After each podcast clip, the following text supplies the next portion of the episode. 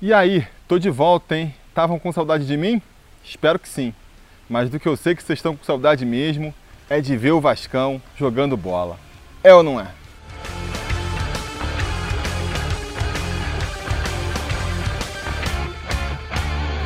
Fala, torcida vascaína, Felipe Tiru de volta na área para falar de jogo do Vascão, porque nessa quinta-feira, às 9 horas da noite, com transmissão do Sport TV para todo o Brasil, menos para Goiás, o Vasco vai até Goiânia enfrentar o Atlético Goianiense pela 28ª rodada do Campeonato Brasileiro da Série A. Um jogo cercado de expectativas aí por conta de todas as mudanças que a gente viu no time do Vasco, né? O Vasco acho que foi o clube da Série A aí que mais seguiu ao pé da letra aquele mantra do ano novo, vida nova. Porque depois daquela derrota vexatória, né, pro Atlético Paranaense, realmente tudo mudou no time do Vasco, tudo que dava para mudar, né?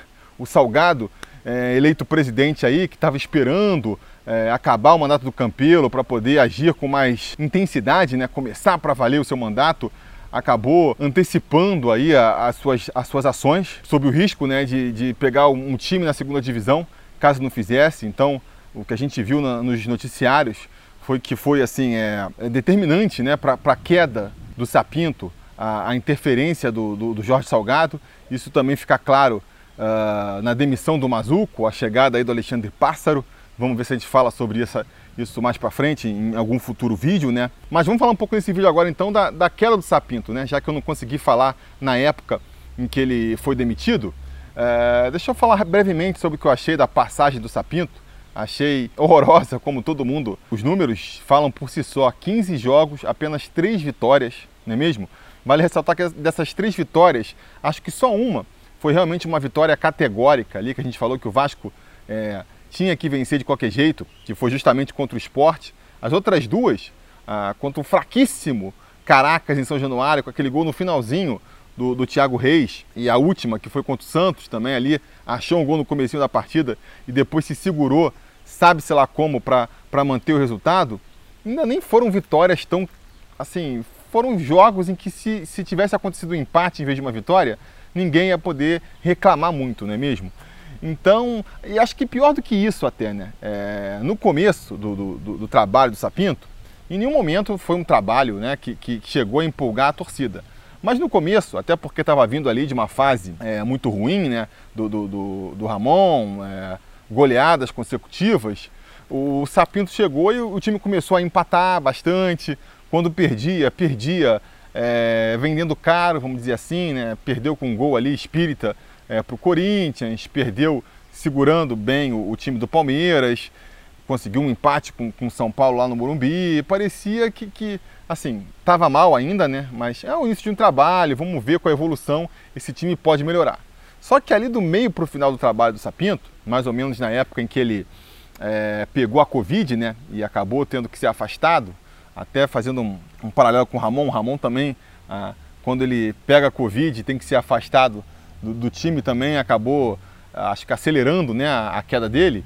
O fato é que dali para frente a coisa degringolou completamente, né? O Vasco começou a ter muito mais dificuldade para empatar, muito mais dificuldade para vencer. É, assim, os empates, as vitórias que aconteceram foram muito suadas, foram muito circunstanciais, enquanto as derrotas não. As derrotas foram sempre derrotas é, acachapantes, né? derrotas incontestáveis, onde o time em nenhum momento mostrou nenhum poder de reação, foi assim contra o Ceará, foi assim contra o Grêmio e foi assim no jogo final contra o Atlético Paranaense. Então, acho que não fazia mais nenhum sentido segurar o Sapinto, né? O Sapinto que veio, acho que quando você traz um técnico estrangeiro, uh, você está confiando muito que ele vai entregar algo novo na parte tática, né? Porque, assim, eu pelo menos divido, avalio o trabalho dos técnicos em, dois, duas grandes áreas é justamente essa questão tática, de como ele vai armar o time, de, jogadinhas que o time vai tentar, sacações que ele vai ter ali de escalação, pegar esse jogador e botar lá, pegar aquele jogador de lá e trazer para cá. E outra parte é a parte ali motivacional, né, de gestão de grupo, aquela coisa de, da família, de jogadores, né, da, do paizão, papo boleiro.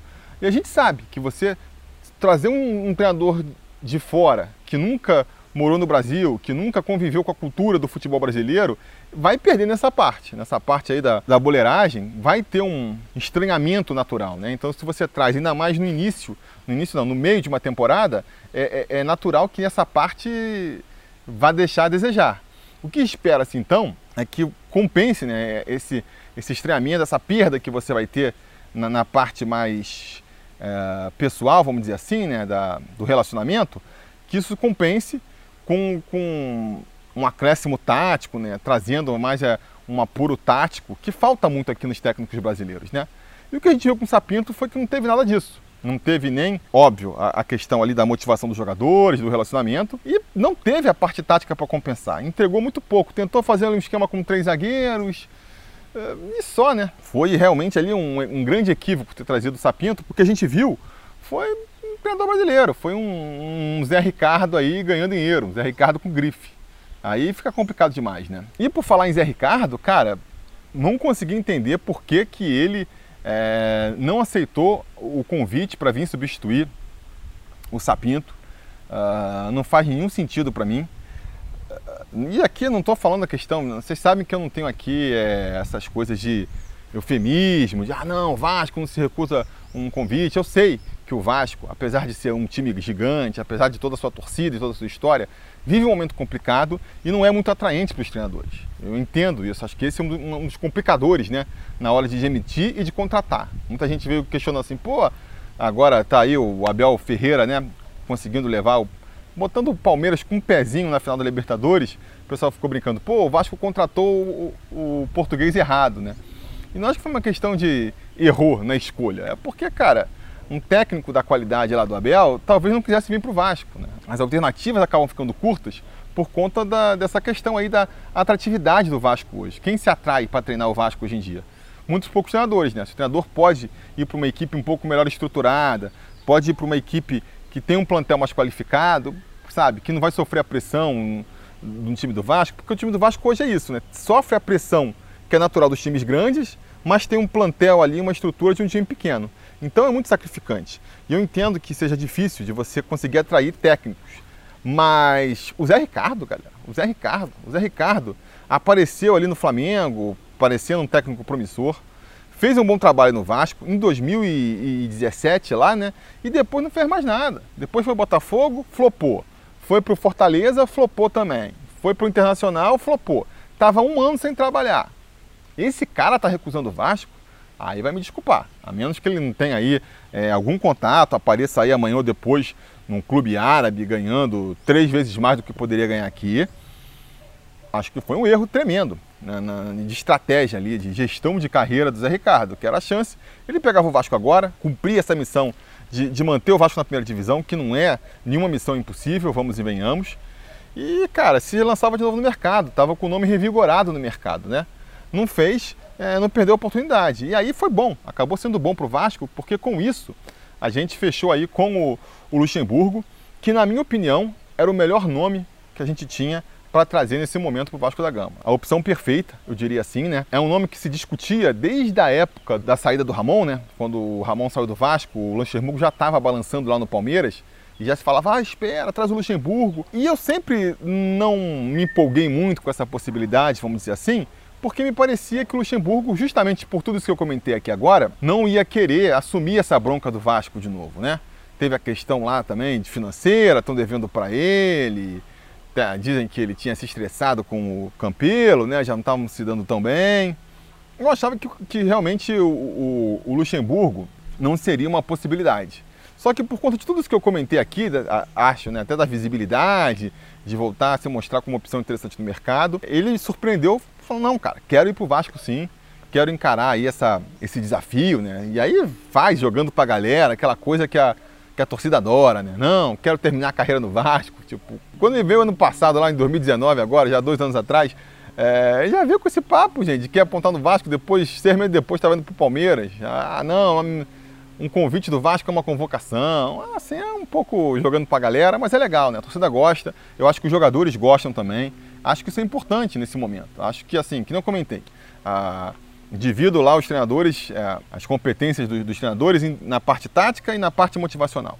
Na parte tática, não tem muito o que fazer agora. Por que, que você um jogo atrás do outro, dois meses para acabar o campeonato, não vai ser agora que você vai conseguir vir com um esquema tático super mirabolante, né? jogadas ensaiadas super é, trabalhosas. Passou o momento. Isso aí teria que ser um trabalho de começo de temporada, com tempo para treinamento.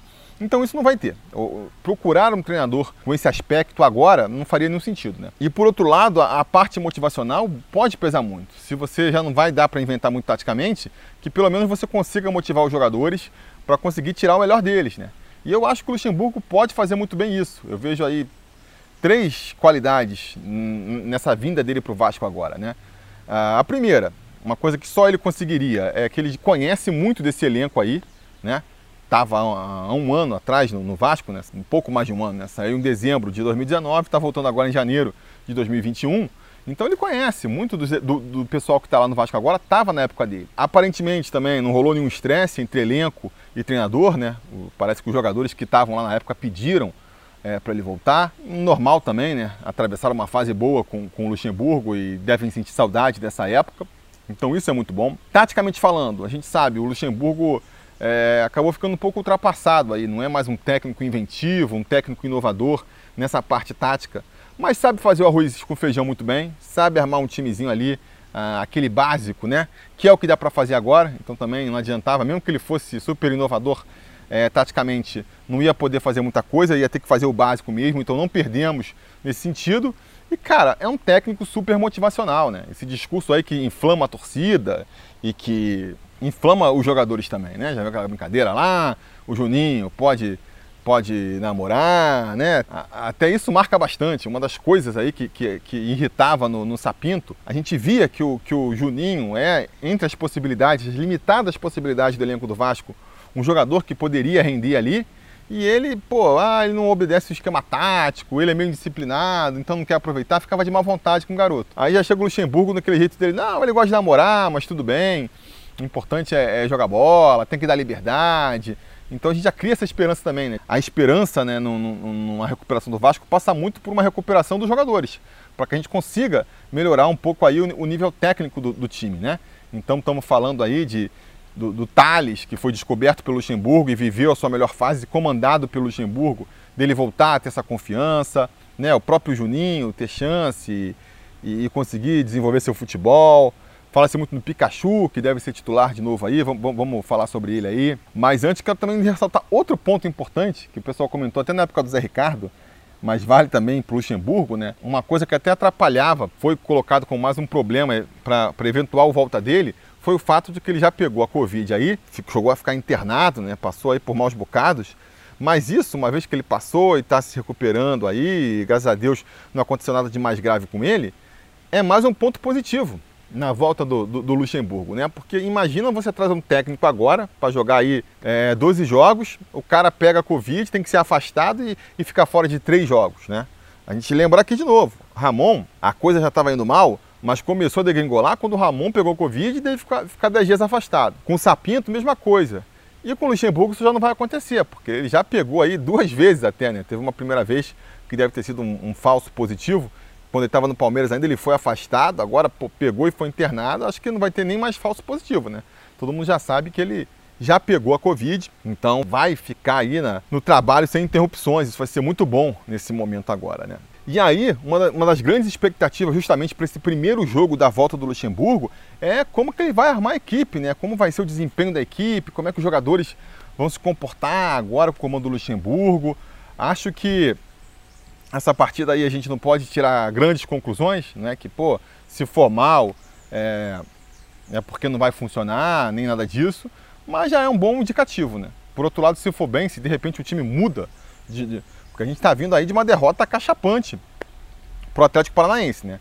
Se depois de 10 dias o Luxemburgo chega e o time já mostra outra cara, já mostra outra vontade, isso pode mostrar que, que a parte ali psicológica e motivacional realmente está é, tá fazendo seu papel. Né? E até a questão do posicionamento dos jogadores mesmo pode estar tá interferindo, por mais que isso, normalmente, você precisa de mais um tempinho de ajuste. Né? Ele vai tentar alguma coisa aqui hoje, de repente isso não funciona, aí tira um jogador, bota outro.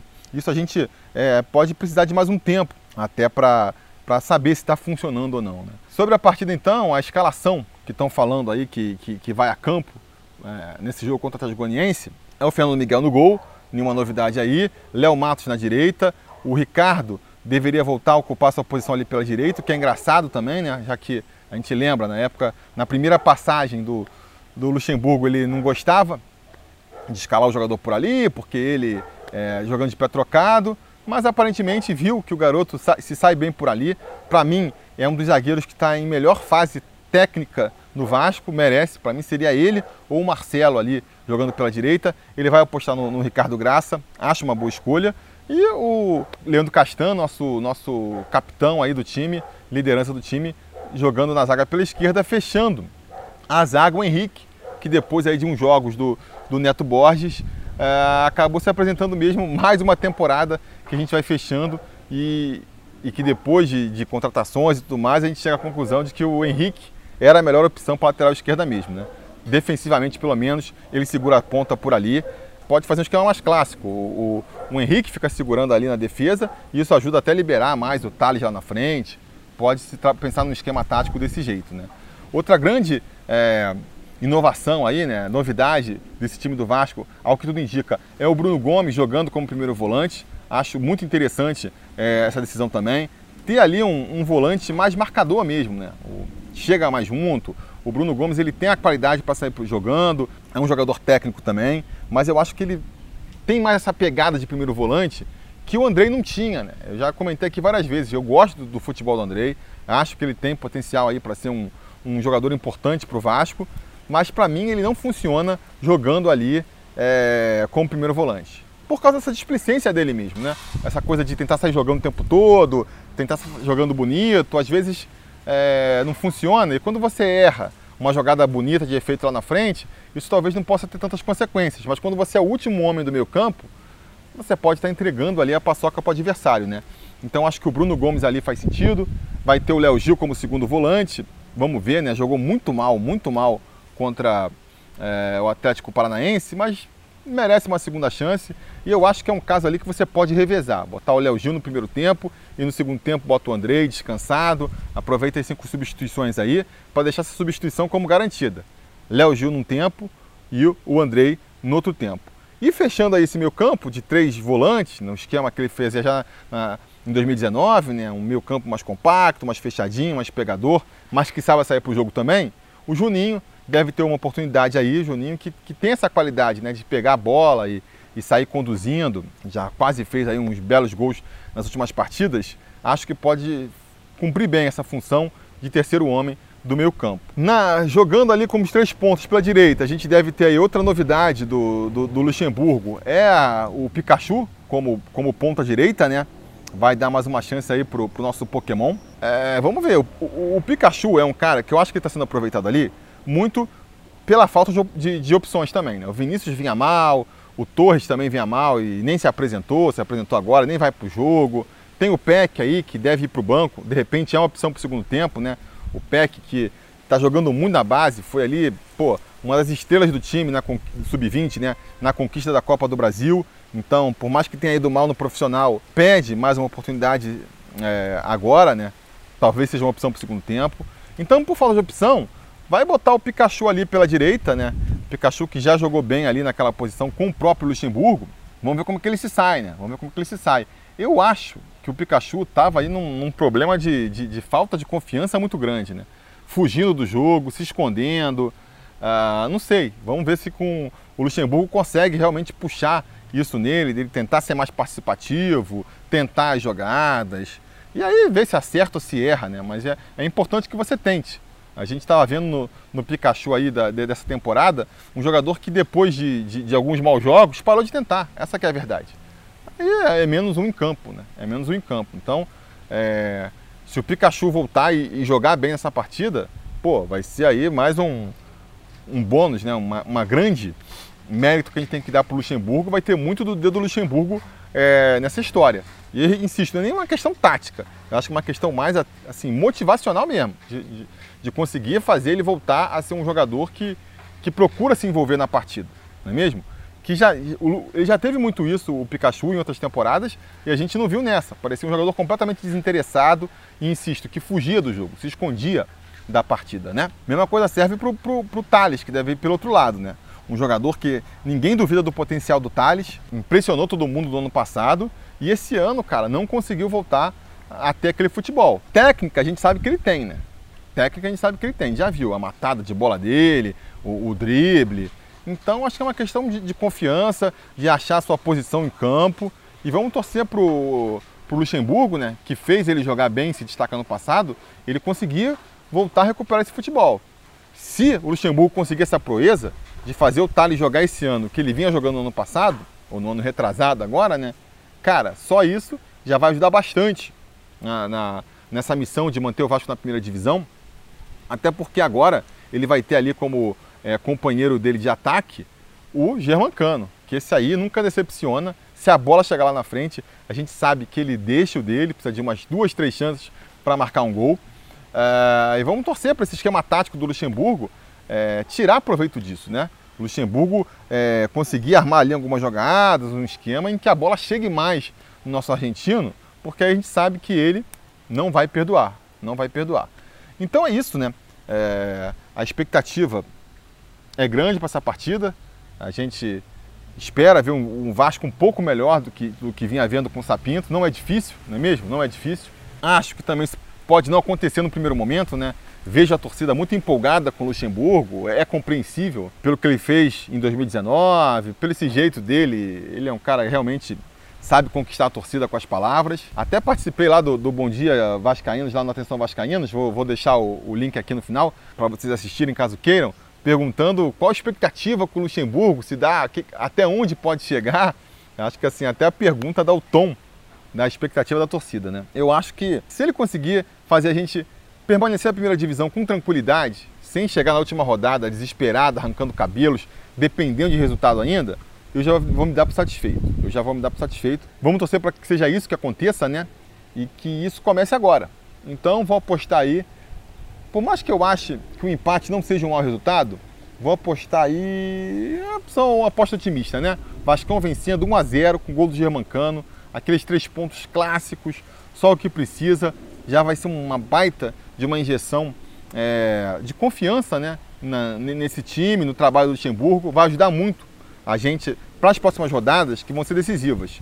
Contra o Botafogo e contra o Coxa em casa vão ser as rodadas decisivas para o futuro do Vascão. Mas deixa eu chamar então aqui um conselheiro, o Gabriel, Gabriel Araújo, que acertou o, o placar da última rodada, né? Foi o gato mestre da última rodada. E que só isso já mostra que é um cara também mais pé no chão, assim, né? Mais cauteloso, né? Afinal de contas, apostou que o Vasco perderia por 3 a 0 do Atlético Paranaense. Vamos ver o que o Gabriel espera para essa partida? Qual a expectativa dele para essa partida? Diz aí, Gabriel. Fala aí, Tiago. Fala aí, galera, sobre o Vasco. Quem fala é Gabriel Araújo. Bom, meu palpite para Atlético Goianiense Vasco vai ser um a um. Gol de Hermancano. É, eu acho que o Atlético Goianiense é um adversário bastante complicado jogando em Goiás. E por isso eu acho que vai ser um confronto bastante parelho. Apesar da chegada do Luxemburgo, né, que traz uma motivação a mais para a equipe, traz uma confiança para o elenco é, até porque o Luxemburgo já trabalhou com esse time na temporada passada, né? conhece os jogadores que são pilares do nosso time, como Leandro Castan, como Fernando Miguel, mas ainda assim eu acho que tivemos muito pouco tempo de trabalho, menos de uma semana. Justamente em cima disso, eu acho que é, vai ser muito difícil a gente conseguir uma vitória lá em, em Goiás. Então, justamente por conta disso, eu acho que o empate está até de bom tamanho e justo também. É, o que não deixa de ser um resultado bom para a gente, porque, até porque os nossos adversários na tabela, como Bahia, como Esporte, tem confrontos também complicados na, nessa rodada. O Bahia enfrenta o Grêmio fora de casa e o Esporte enfrenta o Fortaleza, ou seja, um confronto direto aí. E, ou seja, por mais que alguma das duas equipes vá pontuar, alguma das duas equipes também vai estar deixando de pontuar, o que é importante para a gente. Bom, então era basicamente isso. Acho que vai ser um empate, um a um ou de Amacan. É isso aí. Valeu, galera. Tamo junto. Tá aí. Se até o Gabriel aí tá confiante, tá achando que a gente pode vir com um empatezinho. Empatezinho nesse jogo não vai ser de todo mal, não. Volta com um empatezinho lá é, de Goiás, com tanto que a gente vença as próximas partidas, acho que está dentro é, do cronograma, né? Vamos ver, não pode perder, pode começar perdendo, ainda mais para um adversário nem diria que é um adversário direto, eu já tiro o Atlético Goianiense da briga pelo rebaixamento, mas é um adversário da parte de baixo da tabela, vamos dizer assim, né? Então, pelo menos com um empatezinho, a gente tem que voltar de Goiás, mas o ideal seria uma vitória, né? Seria uma vitória. Vamos ver o que vai acontecer. Se tudo der certo e nada der errado, assim que a partida acabar, a gente volta com mais um vídeo aqui para comentar o resultado. Então espero ver vocês aqui para a gente ter essa conversa, não é mesmo? E até lá a gente vai se falando. A realização desse vídeo só foi possível graças ao apoio inestimável dos conselheiros do Sobre Vasco. Ajude você também ao Sobre Vasco continuar no ar, se tornando um apoiador em apoia.se barra ou sendo um membro do canal aqui no YouTube.